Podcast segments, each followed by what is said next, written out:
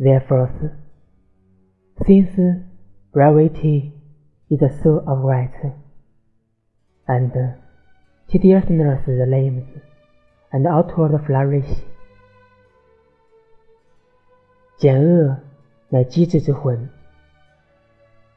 而冗言即无用之外事。节选《哈姆雷特》。